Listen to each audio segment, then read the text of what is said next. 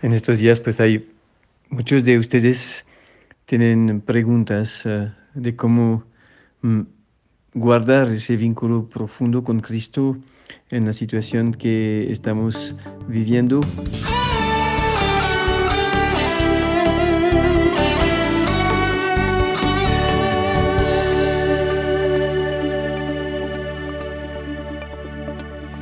Ahora,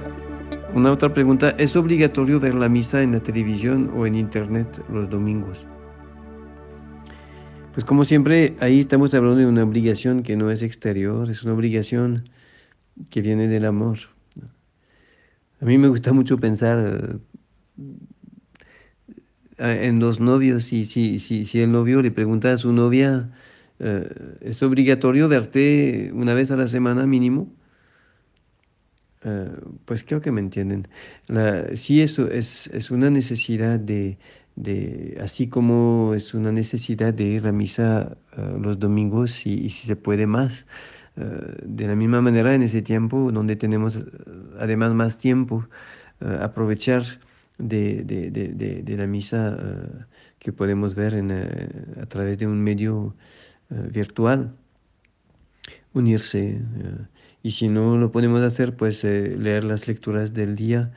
uh, rezar y, invitar a Cristo a, a, penetrar en nuestros corazones, a, a, recibir la comunión de deseo y, y quedarnos ahí con Él de rodillas en un lugar que nos ayuda a rezar, en nuestra casa, solo o con alguien o, con, o en familia, y, y vivir de Cristo que cuando dos o tres se reúnen viene y realmente nos entrega su, su cuerpo, su sangre en comunión eh, espiritual. Me imagino que hay muchas otras preguntas. Este, una, una oración muy bella que escuché, de una invitación muy bella que escuché en Fran un sacerdote en Francia, en mi tierra, y que dice que allá se muere una persona cada tres minutos en este momento. Y invitaba a los católicos a vivir la comunión de los santos y a pararse tres minutos cada uno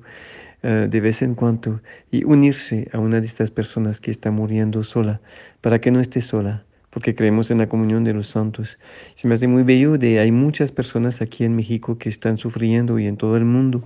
uh, solas uh, sin, sin poder tener una presencia. Muchos en hospitales se mueren solos, uh, otros en sus casas o, o están en, eh, no se mueren, pero están con ese miedo, aislados por su edad, por su vulnerabilidad y no pueden recibir nadie, nadie los puede ver, muy pocas personas pues podemos hacer ese gesto muy bello de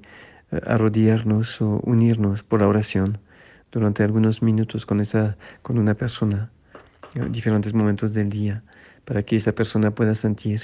o mismo si no lo siente, uh, tener mi, presencia real, en esa comunión real que es la comunión de los santos, donde, para decirlo así, puedo viajar de manera misteriosa a través de la oración y unirme a la persona que está sola sufriendo. Acuérdense que cuando Jesús estaba en agonía solo, que nadie, nadie estaba con él, estaba rezando solo y sufriendo solo su agonía, uh, llegó un ángel que lo conforta. Cuando rezo por mi hermano que está solo, por mi hermana que está solo, uh, mi ángel va y, y, y lo, lo sostiene en esa, en esa lucha que está viviendo, en esa soledad que está viviendo. Y es bien importante que lo hagamos en esos días donde hay tantas gente sola que se siente desamparada y que necesita que yo rezo y que mi ángel vaya a, a, a llevarle mi presencia de oración y sostenerlo en este momento.